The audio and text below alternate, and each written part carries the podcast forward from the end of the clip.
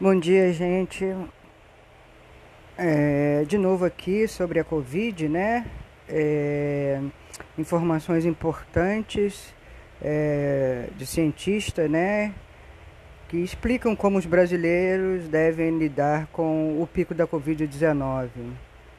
Sem vacina, né, pandemia será severa até 2022, segundo cientistas, né?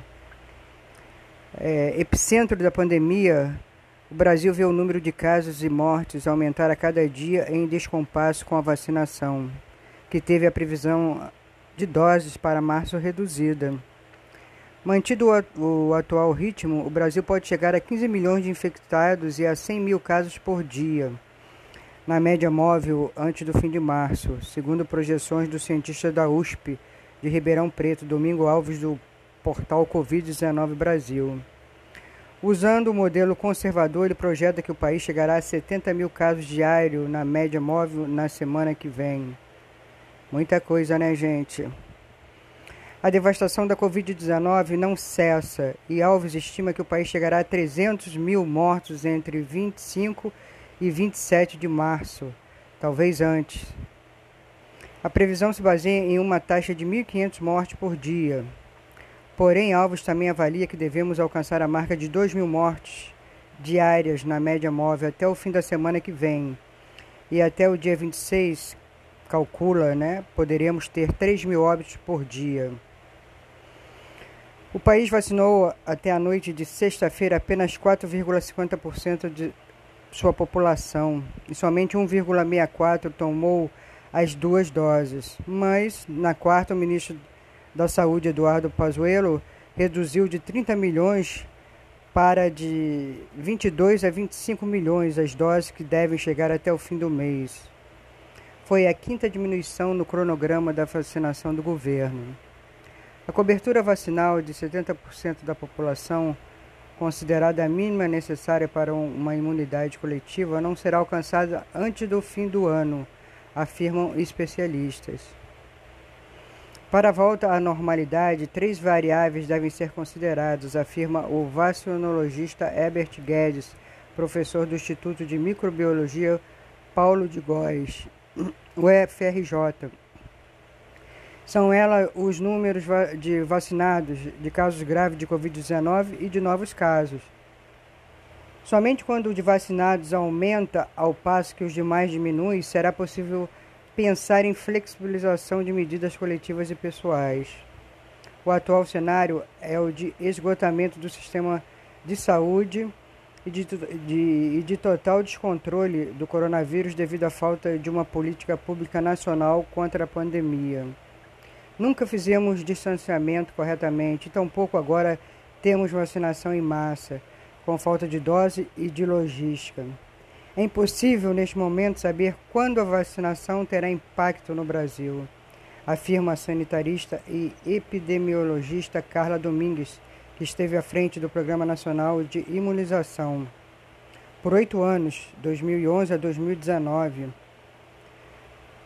A seguir, eu vou é, mostrar para vocês o que os, especia os especialistas analisaram e analisam né, o cenário atual e dizem o que esperar dos próximos meses de pandemia no Brasil. Então, pessoal, voltando é, aqui com as perguntas feitas a vários cientistas, né, é, com relação à atual situação e a que pode estar por vir mais à frente, né, é, vamos agora ver essas questões é, dita por eles, né? Foram feitas algumas perguntas é, que eu vou passar para vocês, que são as seguintes. Pergunta-se, né? Que percentual da população vacinada deveremos ter para reduzir as internações e mortes? É incerto, mas Domingo Alves diz que é possível ter uma ideia se forem tomadas como referência os dados de Israel, um dos países mais avançados do mundo na vacinação e que observou uma redução de 60% em internações e mortes, quando vacinou 30% da população. E quando isso deve acontecer no Brasil? em cerca de um mês. O país conseguiu vacinar no máximo 2,41% da população com a segunda dose. Nesse ritmo, para chegarmos a 30% da população vacinada, levaremos 19 meses, diz Alves. Alguns estados poderiam conseguir em 15 meses, mas mesmo assim não chegariam a 30% antes de junho de 2022. Alves calcula que para reduzir óbitos e internações com vacinas até dezembro de 2021, teríamos que vacinar por mês 3,1% da população. Isso significa dobrar a taxa atual. A taxa atual, né? É, até que até chegarmos a uma cobertura vacinal mais ampla, o que precisamos fazer? Especialistas são unânimes em destacar a necessidade de que, após mais de um ano de Covid-19 e de 270 mil mortes, o Brasil finalmente tenha uma política pública definida contra a pandemia, com medidas mais duras e amplas de distanciamento social. Eles avaliam que foi justamente esta falta de política pública levou o Brasil ao desastre. Carla Domingos afirma que até agora só houve lockdowns curtos e localizados após o vírus sair do controle, e não uma estratégia preventiva. Ela destaca e ainda a falta de segurança nos transportes públicos, focos importantes de transmissão. Mesmo com a vacinação em curso, será preciso abrir mais leitos e contratar mais profissionais de saúde? Sim, com certeza, porque a maior parte da população continuará desprotegida e a pandemia avança sem controle. Com a quase totalidade dos centros urbanos à beira do colapso sanitário, dizem os especialistas, né? Além disso, como a vacinação avança lentamente, as pessoas continuam a adoecer. Jovens e crianças cuja internação por Covid-19 tem aumentado não estão entre os grupos vacinados este ano. Domingos Alves lembra que hoje muita gente morre na fila à espera de internação. No Brasil, as pessoas morrem por falta de assistência, pontua Guedes. Por isso, garantir leitos e médicos suficientes é fundamental. E que outras medidas devem ser tomadas? Carla Domingues diz que é preciso organizar a vacinação e fazer campanhas de imunização e de distanciamento social e uso de máscara. Ela lembra que em vacinações passadas, o Ministério da Saúde fazia campanha nas, nas TVs e em outras mídias. As Forças Armadas apoiavam a imunização, Havia contratações para acelerar a aplicação de doses. Segundo ela, agora o Ministério não forneceu apoio estrutural. Não há um centavo para as campanhas. Somado a isso, há casos entre estados e municípios carentes de uma política nacional. Cada um faz o que e como deseja para vacinar e decretar medidas de contenção. Que dificuldades tem a imunização no Brasil? garantir que as pessoas recebam a segunda dose, assegurar que as doses sejam do mesmo imunizante e medir a efetividade das vacinas. Segundo Carla Domingos, o Brasil não fez pré-cadastro dos vacinados. Tem ocorrido casos de pessoas que misturam vacinas diferentes e o país continua a testar pouquíssimo. Com isso, não sabe a real taxa de positividade. Essas medidas podem ser flexibilizadas à medida que a margem de cobertura aumenta? Só se houver também uma redução das taxas de transmissões e de mortes, de, destaca o vacinologista Herbert Guedes. Que impacto a vacinação de idosos e de grupos com comorbidades poderá ter sobre o sistema de saúde? Um enorme impacto positivo com a redução significativa de internações e mortes por Covid-19. O que já se sabe nesse sentido? Em países que já imunizaram significativa parcela da população, os resultados são altamente positivos. Israel, que vacinou praticamente a totalidade de sua população idosa e cerca da metade dos demais habitantes, já tomou uma dose. Teve uma redução de 90% dos casos graves. Na Escócia, cinco semanas após a primeira dose da vacina da AstraZeneca Oxford, houve uma redução de 94% da, das internações por Covid-19. E no Brasil, Os dados ainda são preliminares, mas muitos bons. Na capital paulista, as mortes de pessoas com mais de 90 anos tiveram uma redução de 70% após a vacinação. Em Pernambuco, o governo do estado informa que diminuíram as internações de idosos acima de 85 anos. Qual o prazo estimado para que seja alcançada imunidade coletiva no Brasil?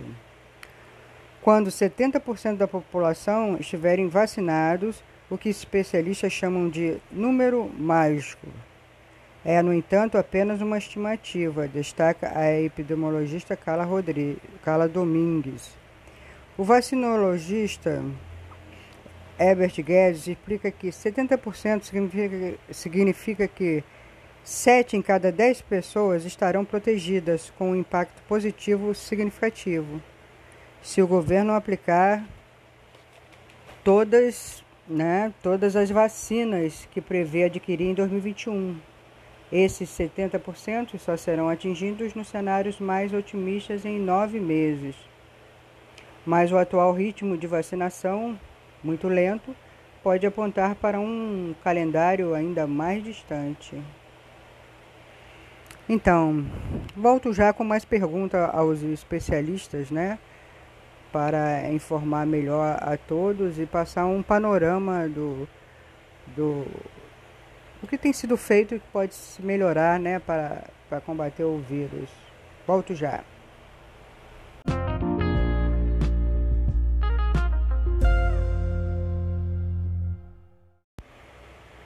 Bom, voltando é, agora novamente, né, com a segunda parte, né, dessa, dessas entrevistas importantes, né, esclarecedora com os especialistas. Vamos lá. Porque antes disso não haverá garantia de proteção coletiva?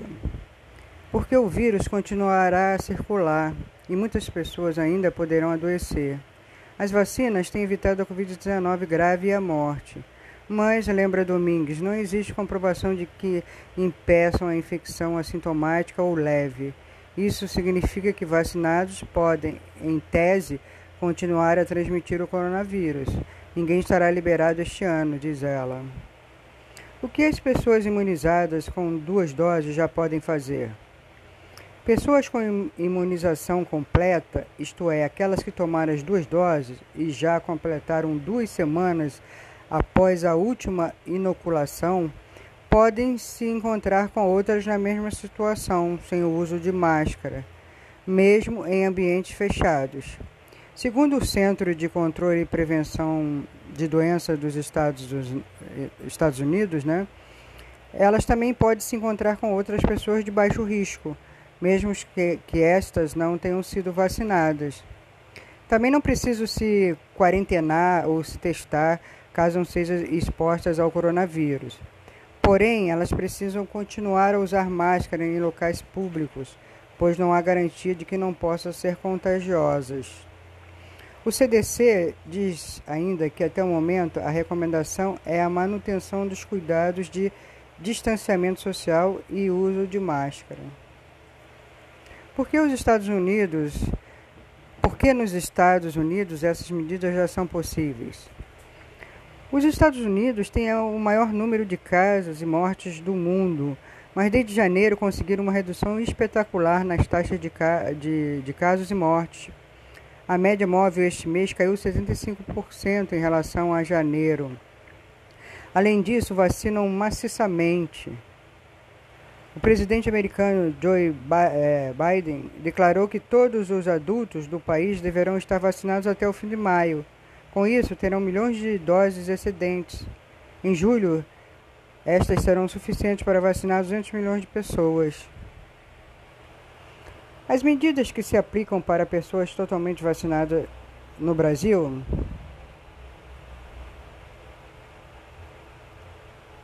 Reformulando a pergunta, as medidas se aplicam para pessoas totalmente vacinadas no Brasil? Não. O Brasil vive o cenário oposto: transmissão em alta e vacinação em baixa. Domingues chama a atenção de que o atual cenário de pandemia descontrolado no Brasil, com com recordes de números de óbitos e novos casos diários, impede que medida de flexibilização individual decorrente de benefícios da vacina possam ser tomadas. Só em dois ou três meses após a estabilização da pandemia, com redução de casos, será possível pensar em medidas de flexibilização para os vacinados. Vacinados devem continuar a usar máscara? Sim, não existe ainda certeza de que possam contrair e transmitir o coronavírus. E poderão visitar amigos e parentes? Sim, mas somente com uso de máscara e distanciamento, caso, os demais, caso as demais pessoas não tenham sido imunizadas. Quem já foi vacinado pode retornar a atividades como ir ao cinema, praia e espetáculos? Não. Só será possível pensar nisso depois que a chamada margem de imunidade coletiva for alcançada, em cerca de nove meses no Brasil. Isso porque as pessoas vacinadas podem não adoecer, mas poderiam transmitir o vírus. Não existe comprovação de que a vacina tenha impacto sobre a transmissão, salientam cientistas. Como sabemos que as vacinas também estão controlando a transmissão? com testagem em massa, diz Guedes. O problema é que no Brasil nunca conseguiu testar sequer o mínimo necessário. Ok, gente, volto é, com a terceira parte última, né, do, da, da, entrevista. Até já, então.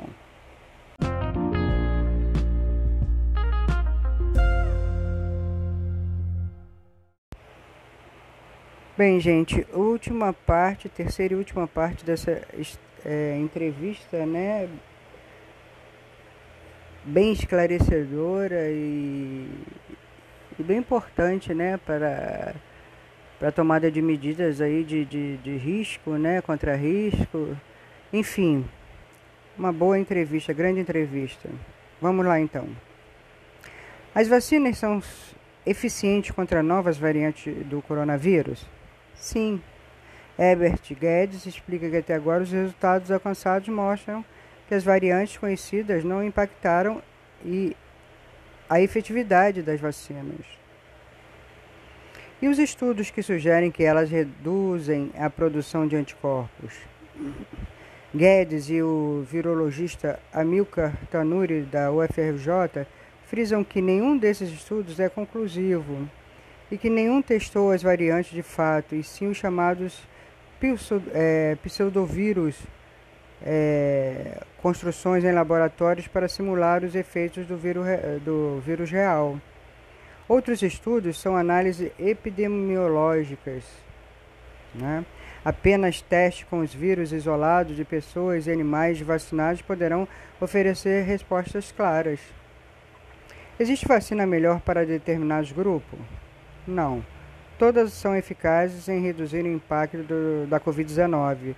Deve-se tomar a primeira que estiver disponível, destacam cientistas. Por quanto tempo dura a imunidade proporcionada pelas vacinas? Não se sabe ainda. As variantes são as responsáveis pela explosão de casos? A resposta de especialistas é um sonoro não. Renato Santana, à frente de estudos com variantes na UFMG, explica que elas podem contribuir, mas não são as culpadas pelo descontrole da pandemia. Resultado da falta de políticas públicas de contenção, as variantes são geradas pelo aumento de transmissões e ajudam a alimentar o ciclo vicioso da pandemia. Elas contribuem, mas não são o principal fator. E qual é esse fator? A falta de distanciamento social e o uso de máscara, assegura Tanuri. Ele acrescenta que as variantes se tornaram uma conveniente desculpa para governantes que não promovem é, medidas de contenção. O aumento do número de internações de crianças e jovens é provocado pelas variantes? Não há qualquer prova de que isso seja verdade, sequer existem estudos que sugiram isso. O vacinologista Herbert Guedes explica que, Com a afrouxamento das medidas de distanciamento, crianças e jovens se expuseram mais e, por isso, um número maior deles foi infectado e parte adoeceu. Desde o fim do ano, o distanciamento social caiu drasticamente. Não é um problema de variantes, mas de matemática. Com mais gente exposta, mais gente adoece, inclusive crianças e jovens. O maior número de crianças e jovens com Covid-19 é uma prova contundente da falta de política de distanciamento do negacionismo de parte da sociedade, frisa Domingues. O que fazer, então, para proteger crianças e jovens? Não há previsão de vacinas para crianças. Já os jovens serão incluídos no programa de imunização por último. Sendo assim, as medidas de proteção são as conhecidas: uso de máscara e distanciamento social. Bem, gente, aqui eu terminei essa maravilhosa entrevista com esses especialistas. Espero que vocês aproveitem bastante, tirem bastante dúvidas, né, com relação à Covid, né, apesar de estar tá aí na mídia no mundo todo, mas informações é sempre bem-vinda, né, gente? Então, valeu, obrigado e escutem o meu podcast, né? Que tá aí na, na no Spotify né, na, na e aproveitem bastante, né? O nome é Pois é, quer saber mais? Então, um abraço, até mais.